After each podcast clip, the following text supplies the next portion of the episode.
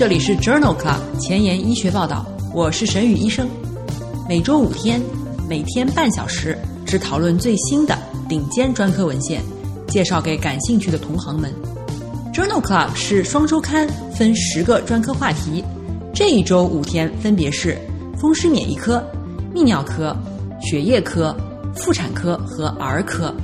别忘了关注公众号，订阅我们的节目哦。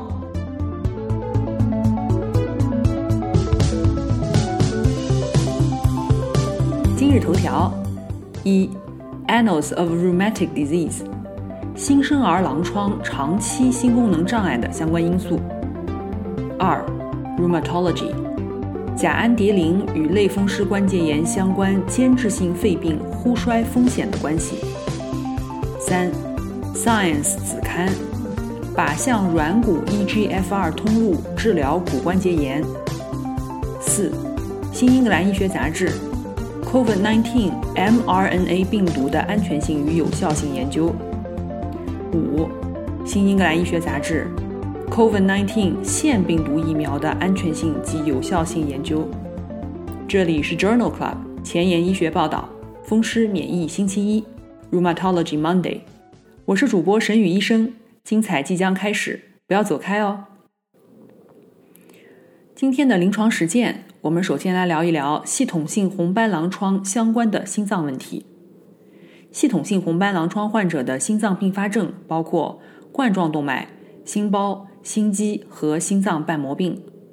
冠心病的发病机制除了糖尿病、高血压、血脂异常以外，还与自身免疫性血管损伤促进斑块形成，抗磷脂抗体导致原位血栓形成有关。危险因素除了传统冠心病相关的危险因素以外，还包括疾病活动程度、慢性肾炎、补体 C 三水平低、抗双链 DNA 水平高、抗磷脂抗体阳性、氧化应激水平增加以及 C 反应蛋白水平升高。今天分享的第一篇文章是一篇荟萃分析，旨在讨论系统性红斑狼疮与周围动脉疾病之间的关联性。文章发表在二零二零年八月的《Rheumatology》杂志上。在这篇荟萃分析中，对于二十六万例系统性红斑狼疮患者和七十六万例对照组的八项研究报告进行了分析。系统性红斑狼疮的外周动脉疾病患病率为百分之十五点八。对照组仅为百分之三点九，风险比高达四点一。此外，系统性红斑狼疮患者怀宫指数显著低于对照组。荟萃回归模型显示，两组患者患病的差异大小与年龄、高血压和糖尿病患病情况呈负相关。因此，作者认为系统性红斑狼疮患者的外周动脉疾病患病率较高。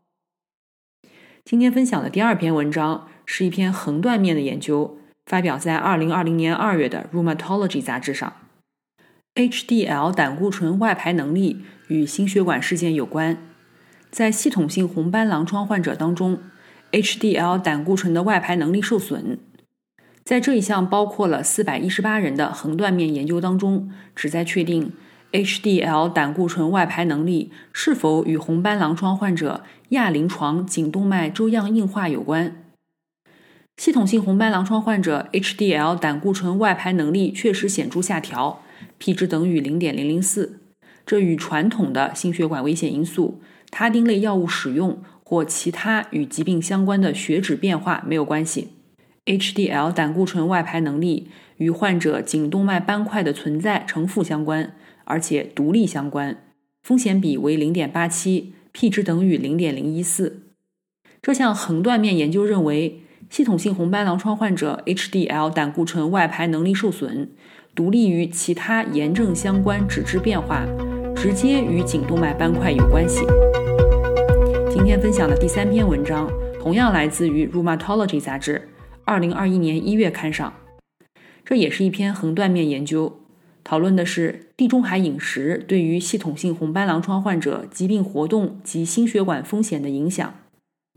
研究者对于二百八十例系统性红斑狼疮的患者进行了饮食习惯的问卷调查，旨在分析地中海饮食是否可以改善红斑狼疮活动以及心血管疾病的危险因素。严格遵循地中海饮食模式的患者，心血管疾病的危险因素更少，疾病活动度更低，而且损害积累评分更低，P 值均小于等于零点零零一。大量的食用地中海饮食，包括橄榄油、水果、蔬菜、鱼类等，以及戒除红肉、肉制品、糖、糕点，与系统性红斑狼疮临床活动度低、累积损害减少有关。这项横断面研究认为，在系统性红斑狼疮患者中，坚持地中海饮食似乎对于疾病活动和心血管风险是有益的。今天分享的最后一篇文章发表在《风湿病学年鉴》二零二零年二月刊上。这是一项病例对照研究，讨论了新生儿狼疮长期心功能障碍的相关因素。新生儿狼疮的心脏受累发病率很高，而且死亡率很高。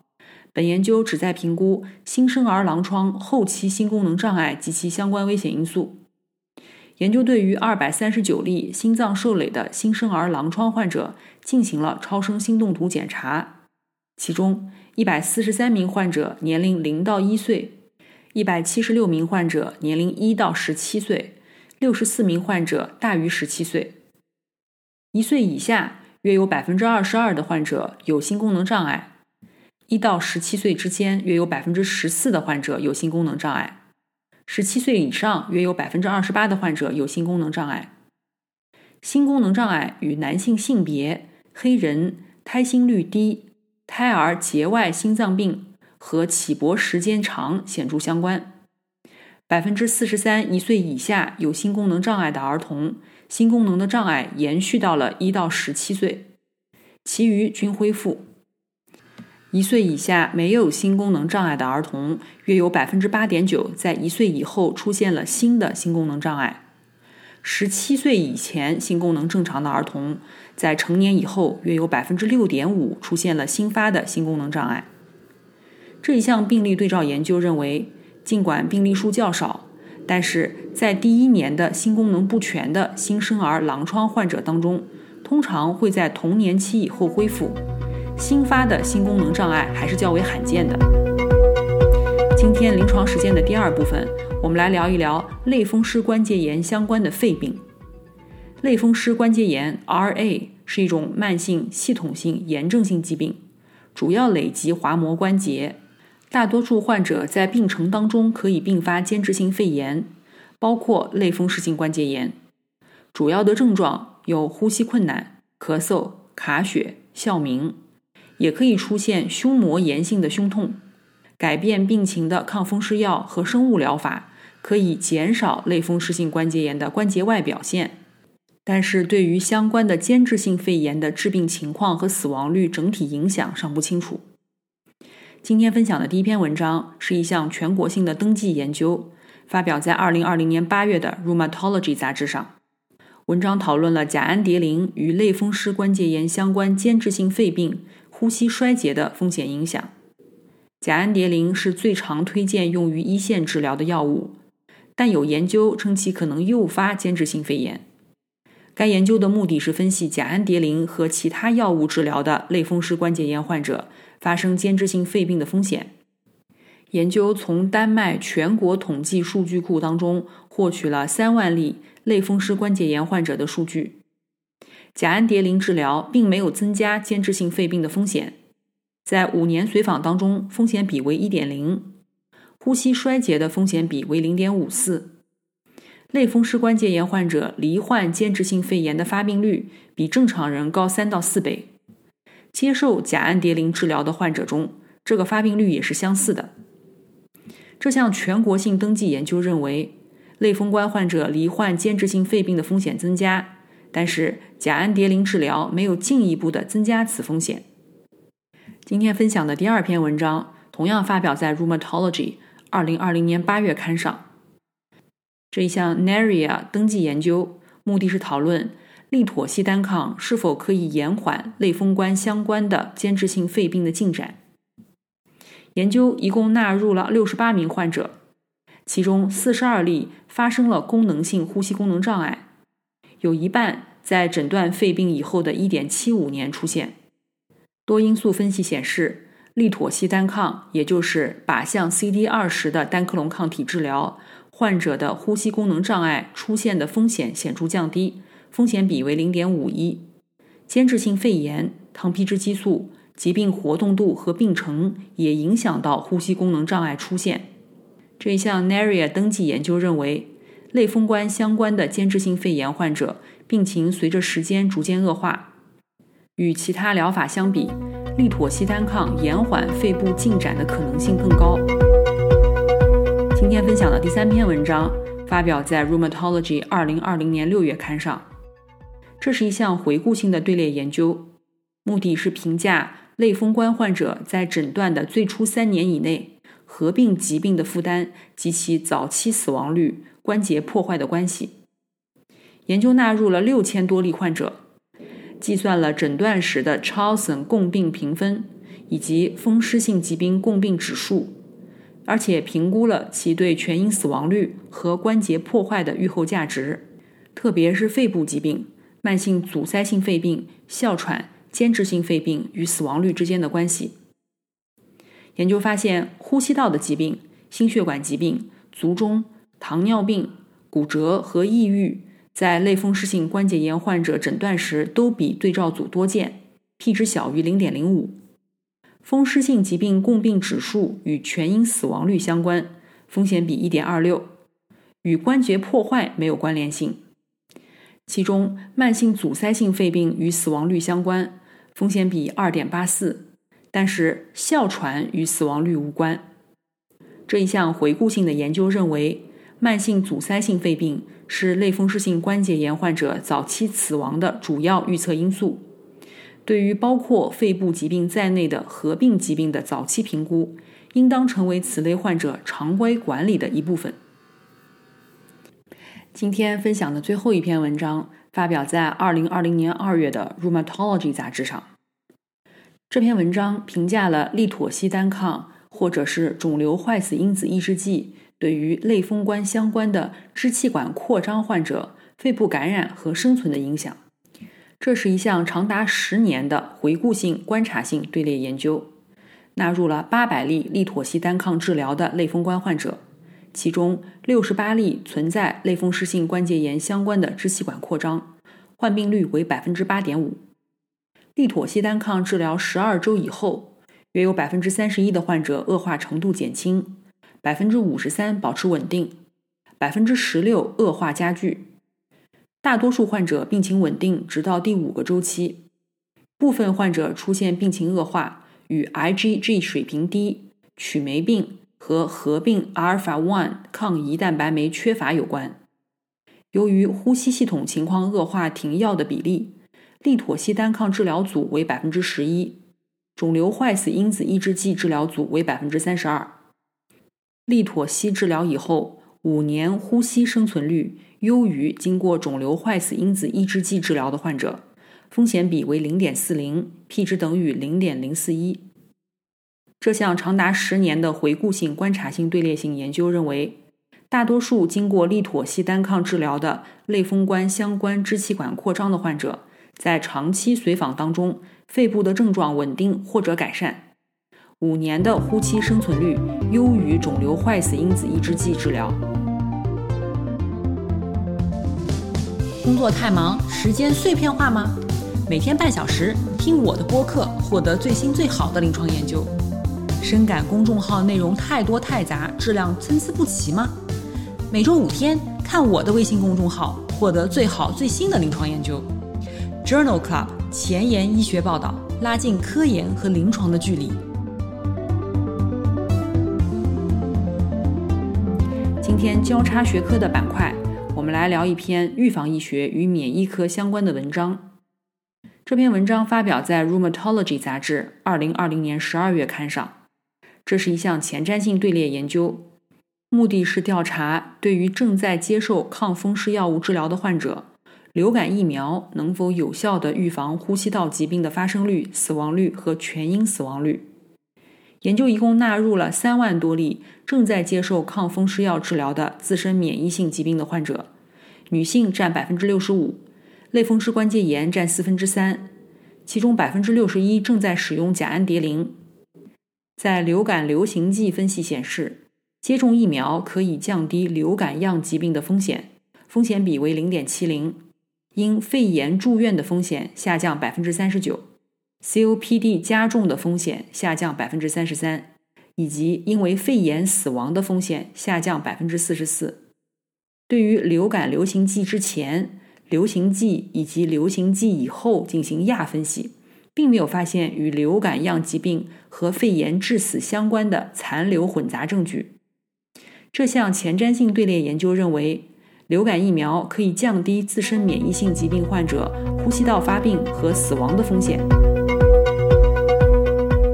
今天的前沿医学，我们来聊一聊。靶向软骨 EGFR 通路治疗骨关节炎。文章发表在二零二一年一月的《Science Translational Medicine》杂志上。骨关节炎是一种广泛存在的关节疾病，目前尚无有效的治疗方法。之前发现软骨特异性表皮生长因子受体 EGFR 缺乏的小鼠，出现了膝关节骨性关节炎加速恶化的情况。该研究的目的是评价 EGFR 通路是否可以作为一种潜在的骨关节炎治疗的靶点。作者首先通过过表达肝素结合表皮生长因子样生长因子 HBEGF，在小鼠中构建了两种软骨特异性 EGFR 过度激活的模型。与野生型相比，这类小鼠从青春期开始软骨就持续增大。软骨前体细胞数量增多，增殖能力增强，润滑液产生增加，可以抵抗软骨变性和其他骨性关节炎的表现。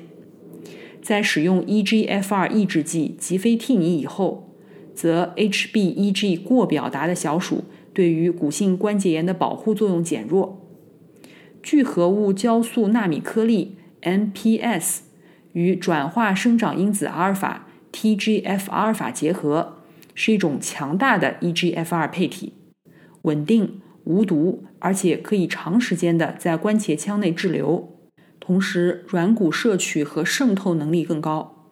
这种聚合物能够有效的减轻手术引起的骨关节炎软骨变性、软骨下骨板硬化和关节疼痛。EGFR 的遗传或者药理活性显示。在小鼠膝关节和主要的器官没有明显的副作用。这项基础研究认为，利用纳米技术靶向 EGFR 信号通路治疗关节炎是可行的。今天的 COVID-19 板块，我们来介绍两篇关于疫苗安全性和有效性的文章。第一篇文章发表在2020年12月份的《新英格兰医学杂志》上，BNT 幺六二 B 二。是一种由脂质纳米颗粒制成的核苷修饰 RNA（MOD）RNA 疫苗，能够编码 SARS-CoV-2 病毒全长棘突蛋白。二零二零年十二月，这个由 Pfizer、辉瑞和 BioTech 共同研发的 RNA 疫苗已经被 FDA 紧急批准，用于预防 COVID-19。在这一项多国安慰剂对照观察者涉盲的有效性实验当中。一共纳入了四万多例十六岁以上的参与者，分别间隔二十一天接种两剂安慰剂或者是候选疫苗，每剂三十微克。疫苗组中八例参与者与安慰剂组中的一百六十二例参与者，在接种第二剂七天以后感染了 COVID-19。该疫苗预防 COVID-19 的有效率为百分之九十五。根据年龄、性别、人群、族群。基线 BMI 和合并症的各亚组当中，均观察到了类似的疫苗有效率，分别为百分之九十到百分之一百。在接种第一剂以后，发生了十例重症 COVID-19 病例当中，九例发生在安慰剂组，一例发生于疫苗组。BNT 幺六二 B 二的安全性特征包括短期的轻中度注射部位疼痛、疲劳和头痛。疫苗组和安慰剂组的严重不良事件发生率都很低，因此作者认为，在大于十六岁的健康人群当中，接种两剂疫苗以后，预防 COVID-19 的有效率达到百分之九十五，两个月期间的安全性与其他病毒疫苗是相似的。今天分享的第二篇文章介绍了腺病毒疫苗。腺病毒疫苗 AD 二十六 CoV 二 S 是一种重组的、以不能复制的腺病毒二十六为载体的编码病毒刺突蛋白基因的疫苗。二零二一年二月，这个由 Johnson Johnson 研发的腺病毒疫苗被 FDA 紧急批准，用于预防 COVID-19。关于这个疫苗的临床研究发表在二零二一年一月的《新英格兰医学杂志》上。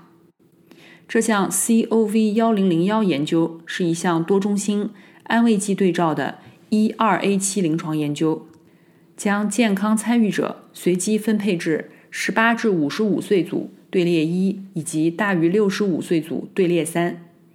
这篇文章没有报道队列二的数据。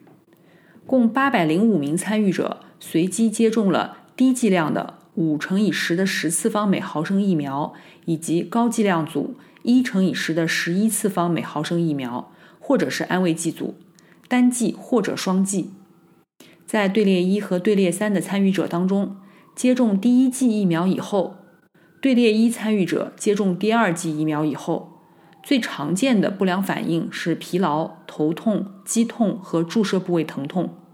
最常见的全身不良反应是发热。队列三发生率低，低剂量组的发生率也低。在第二剂接种以后，免疫原性较弱。无论年龄或者是疫苗的剂量，在第二十九天，百分之九十以上的参与者产生了对抗野生型病毒的中和抗体；在第五十七天，百分之百的参与者产生了中和抗体，而且中和抗体的低度持续升高。到第七十一天时，抗体低度仍然保持稳定。第二次剂量使低度增加至二点六倍至二点九倍，尖峰结合抗体反应与中和抗体反应相似。第十四天时，队列一的参与者当中，百分之七十六到百分之八十三检测到了 CD 四阳性 T 细胞反应；队列三的参与者当中，百分之六十到百分之六十七检测到了 CD 四阳性 T 细胞反应，明显倾向于一型辅助 T 细胞。CD 八阳性 T 细胞反应总体很强，在队列三当中稍弱。这一项 COV 幺零零幺研究认为，COVID-19 腺病毒疫苗总体安全，而且具有很好的免疫原性。今天就聊到这里。如果你真心喜欢我的节目，不用给我点赞，现在就去转发分享吧。和我一样，把知识免费的分享给需要的朋友。明天是泌尿肾内星期二节目。精彩继续，不见不散哦。